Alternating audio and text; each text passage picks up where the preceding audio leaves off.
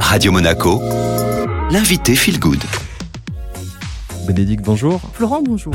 Alors, euh, tu es étudiante à Green Management School, c'est comme ça qu'on se connaît, et j'avais envie de te laisser le micro pour que tu puisses, euh, à ta façon, euh, apporter un éclairage sur la transition écologique. Je sais que tu aimes bien parler de joie et de plaisir à le faire. Qu'est-ce que tu as envie de faire passer comme message, en fait? Alors, aujourd'hui, j'ai effectivement envie de faire passer un message que la transition écologique peut être joyeuse. même si, en premier abord, avec les 1 milliard d'informations et, de, et de sujets tous plus tous plus anxiogènes les uns que les autres, il, y a possibilité d'entrevoir et d'imaginer un futur heureux. Et tu penses que on peut mettre de côté ces informations anxiogènes et ne parler que du bonheur, euh, que du plaisir finalement à s'inscrire dans la transition? Pas du tout.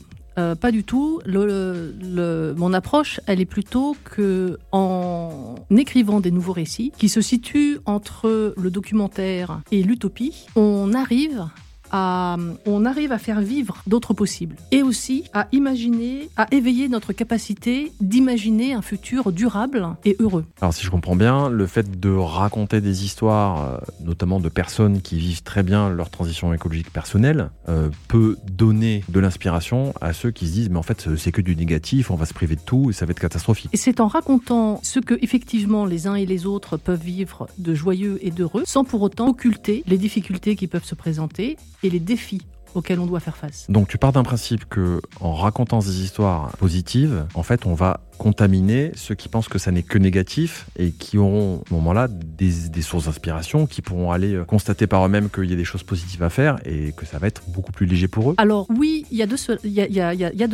mais il y a aussi le fait de concrétiser, de ressentir des aventures humaines qui construisent un durable heureux, permet de concrétiser ce que peut être le futur. Aujourd'hui, on manque, je pense, de vision positive et l'être humain est fait ainsi. Il a du mal à se projeter dans le négatif. Donc en mettant en lumière des aventures humaines heureuses et positives. Et encore une fois, l'objectif n'est pas de n'est pas de d'occulter les difficultés, mais de concrétiser des résultats heureux. Donc euh, on attend tes premières rencontres parce que ce sont des rencontres que, que tu es allé faire, tu vas aller faire. Ces rencontres-là vont nourrir des récits. Et ces rencontres-là vont nourrir des récits, exactement. L'objectif, c'est de partager ces récits pour que ensemble nous ressentions des possibles, d'autres possibles, et aussi que l'on imagine ensemble un futur durable et heureux. Eh bien, on n'a plus qu'à t'écouter. Radio Monaco. Merci Bénédicte.